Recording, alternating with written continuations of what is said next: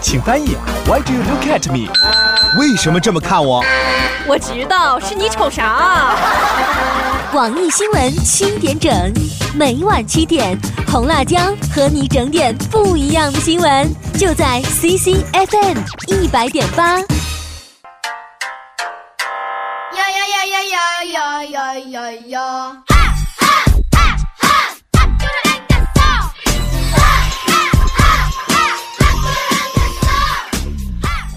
快嘴说天下》，我是你红辣椒，新鲜的资讯，好玩的八卦，我们一起快乐分享。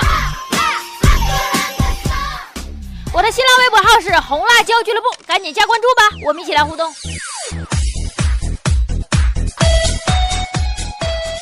开始今天的新闻，先给大家总结几个短消息。广州日前这个中考成绩发布了啊，其中备受关注的是谁呢？点读机女孩吗？高君宇吗？哪里不会点哪里，以七百二十七分的成绩全 A，赢得了不少网友的赞誉。哪里不会点哪里，看来小姑娘你是点成功了。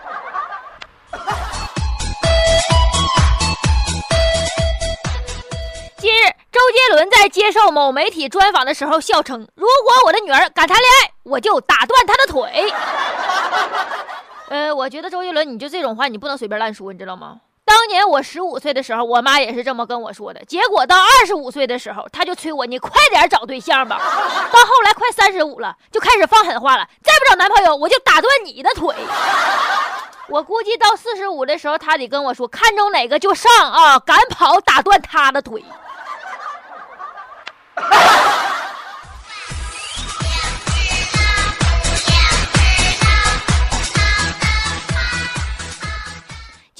美国德州一所监狱，他有一个警察突然得心脏病晕倒了。哎，这些犯人一看这不行，赶紧救人呐！就八个人一起使劲撞撞这个牢门，把这个牢门给撞破了，赶紧把这警察给救了。这个警察目前已经脱离危险了。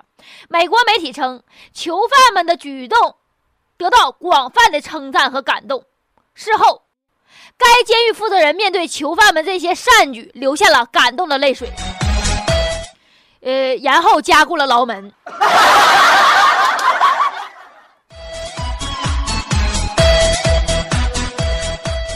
今日，大陆一个男明星啊，他粉丝见面会在韩国首尔梨花女子大学举办，场面异常火爆，门票已经被售罄了，而且还有韩国粉丝公开以中文写信给男男子说，表示特意为他学的中文的哦。对此，我想说，你们当中文好学吗？喜欢上一个人就有四种意思，你们知道是什么吗？还有，呃，网友纷纷表示，如何鉴定南方人还是北方人？怎么的啊？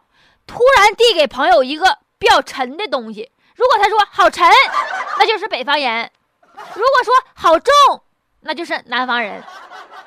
用力打击你朋友的头部，使劲削他脑袋，如果他说疼，那就是北方人；如果他说好痛啊，那就是南方人。不过方言千变万化，也不一定准。这件事主要的乐趣还是在。突然用力打击你朋友的头部。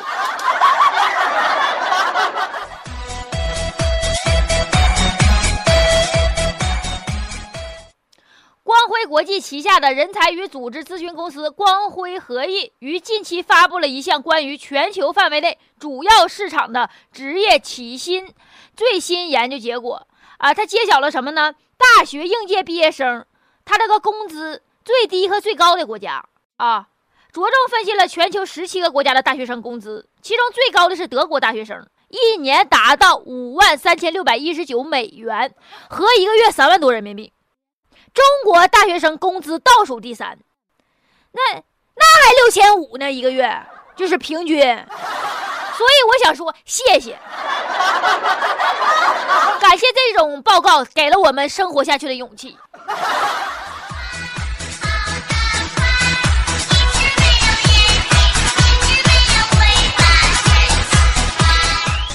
七月十三号上午，贺州市昭平县发生了一件让人既震惊又愤慨的事儿。一个老人他推着婴儿车在江边散步呢，突然冲过来一个年轻的一个女子，抱起小孩就扔江里了。当时老人就跳进江里边救孩子，但是孩子当时就被水给冲走了，根本找不着。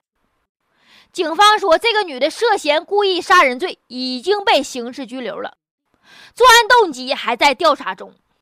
我估计是精神病，所以你说精神病烦人不？精神病杀人还不犯法呢？还不？这是法律人性化的一面，但是也有脆弱的一面。你要是精神病杀人了，家人承担连带责任。他不带精神病，像像在像现在是满大道乱跑似的，你知道吗？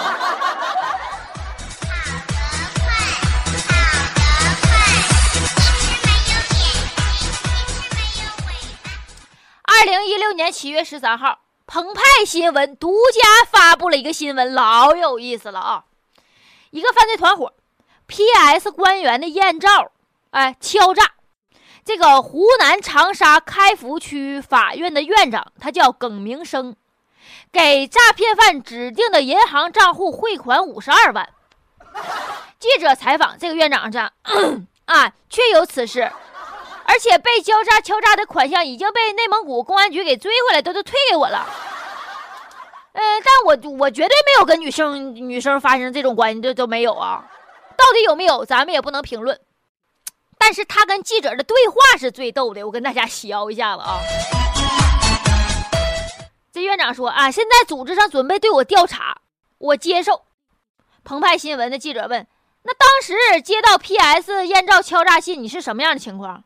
这院长说：“嗯，当时这信件是以挂号信的方式寄来的，里边有一封信和一张照片。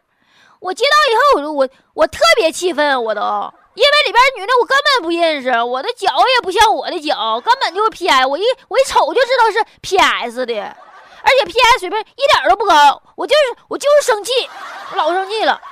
完了，这个信中大概说啊，替人消灾，我给你，你得给我钱，你不给我钱，我就把你的照片寄给你单位的同事领导，我还得在你家门口张贴，很简短。你当时我非常气愤。我就跟我朋友商量，我说整啊整啊这事儿，要说这个钱打还不打呢？朋友说打钱打了就报案，打吧。为啥呢？不打钱不不太好立案呢，属于犯罪未遂呀。即便抓住以后处罚也一般呢。还有一一些朋友告诉我，哎呀，别搭理他，随便随便他去吧。但是万一他寄给领导、同事、家人咋整啊？家人倒是说得清，但是这个影响要是消除的话，你就特别麻烦，很难当。当时我们也讨论了，如果这个案子要是破不了，这个钱就有风险。嗯，后来我还是觉得，你要是不冒这个风险的话吧，就舍不得孩子都套不着狼都。完了，俺们就打钱了嘛。澎湃新闻问打多少钱呢？就是五十二万嘛。记者问谁的钱？这法院院长说打打了我妈的钱都，我们条件还可以，钱都不不会找别人借的。完了，记者问：“如果 P.S. 痕迹非常明显的话，你为啥会害怕对方公布啊？”他说：“那舍不得孩子套不着狼嘛，我就是为了拿证据，我才才给他汇款的。”对此，我想说，院长你干的漂亮啊！真的不愧是院长，真的你知道吧？非常重证据。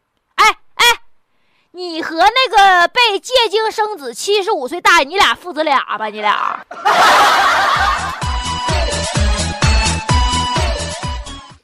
呃，跟大家爆料，其实有这么一个事儿啊，一个副县长，他是咋的，也接到过 PS 的照片他为啥就一看着这个照片，他们就非常害怕呢？因为这个照片是什么呢？当天他这个照片都有日日期吗？当天他一查一回想，确实我去过这个宾馆，哎，确实我也开过房，确实也有女性在旁边啊，所以你说，哎。这个宾馆和诈骗犯，你俩配合挺默契呀，所以人的心里嘛，其实不是他，他瞅着也害怕呀。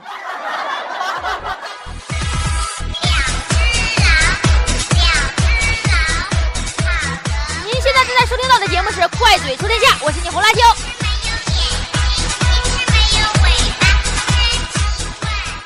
七月十二号上午，在北京第八客运分公司门口。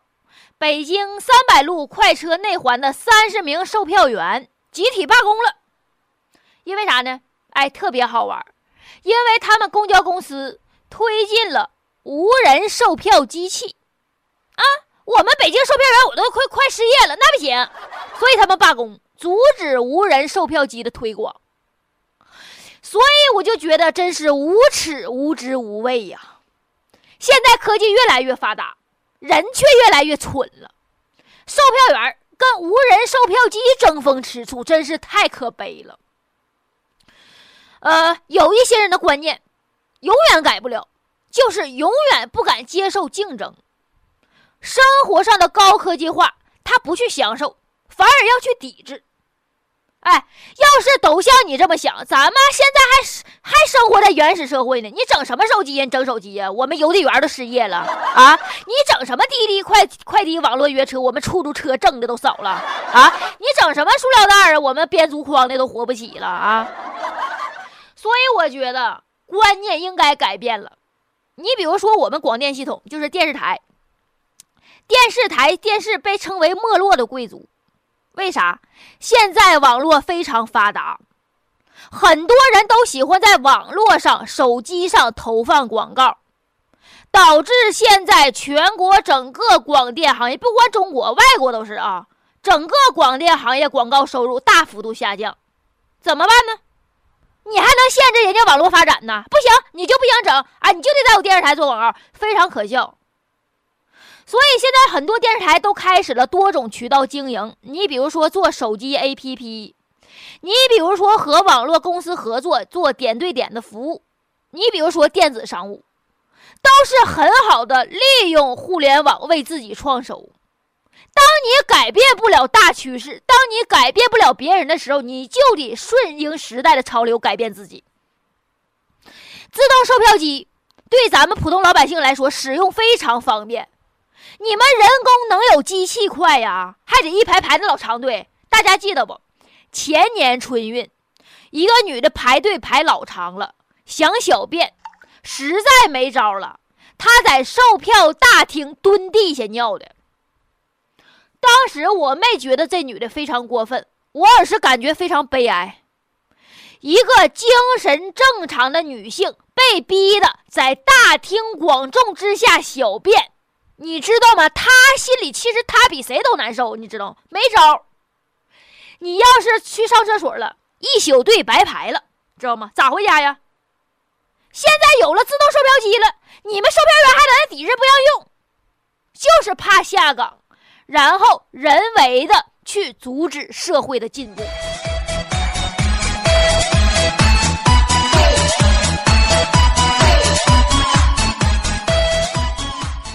几天有个新闻是宜家家具召回在中国的好几百万个柜子，这事儿咋回事呢？今年二月份，家住美国明尼苏达州一个二十二个月大的小男孩，就因为一款这个马尔姆抽屉柜翻倒死亡，这柜子倒把他压底，给小孩压死了。所以人家美国人认为你这柜子设计有问题，在中国这几天也召回了。很多网友纷纷表示啊。不吃不好好吃饭，你以为中国人好欺负的？啊，有本事你继续不召回呀，看看谁真吃亏。有志气的中国人都往后别买宜家的产品。对此，我想说，大家是不是没看连环报道啊？这事儿是咋回事呢？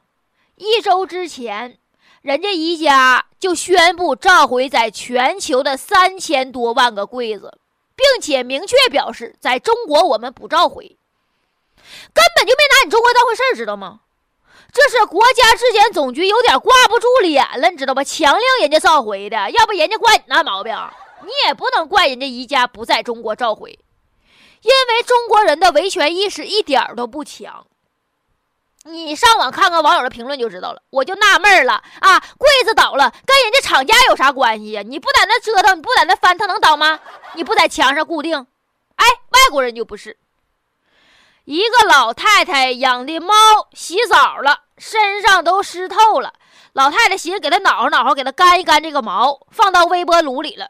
没想到拿出来，熟了。他把微波炉给告了，大家都觉得可笑。你这家没整明，你把人微波炉给谁搁微波炉热乎动物啊？法院咋判的？到底判这个微波炉厂家赔偿好几百万吗？以至于后来这个厂家在微波炉说明书上都写了，不能加热动物。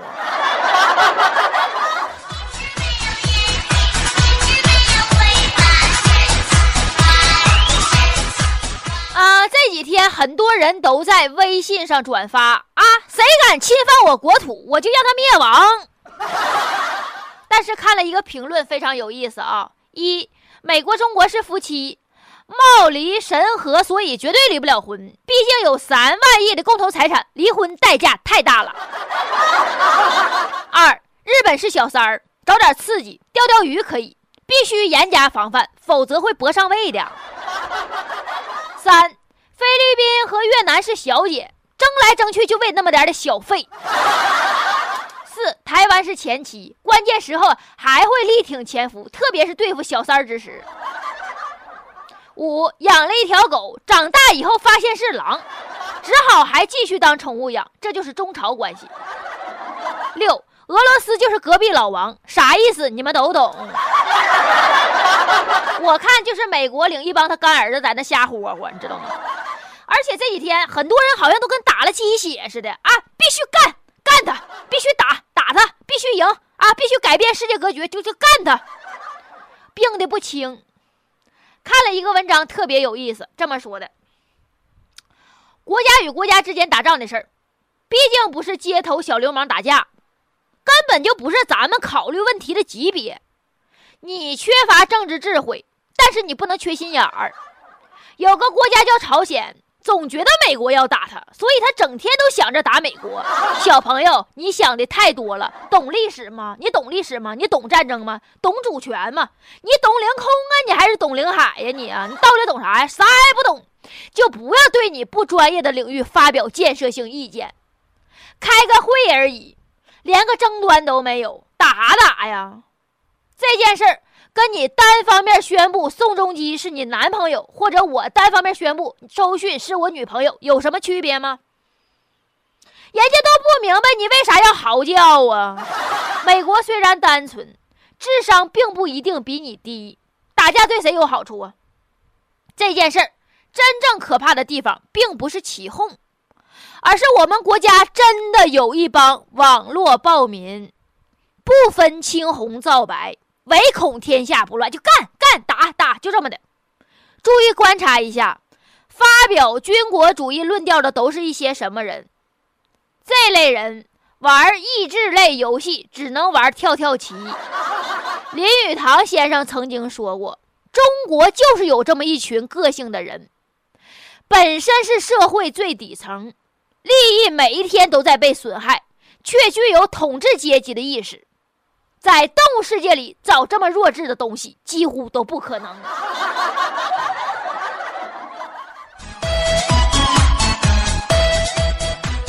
最后，我想说，国家和国家之间跟咱们过日子其实一样的。你家没啥事过过日子，爱爱干仗啊？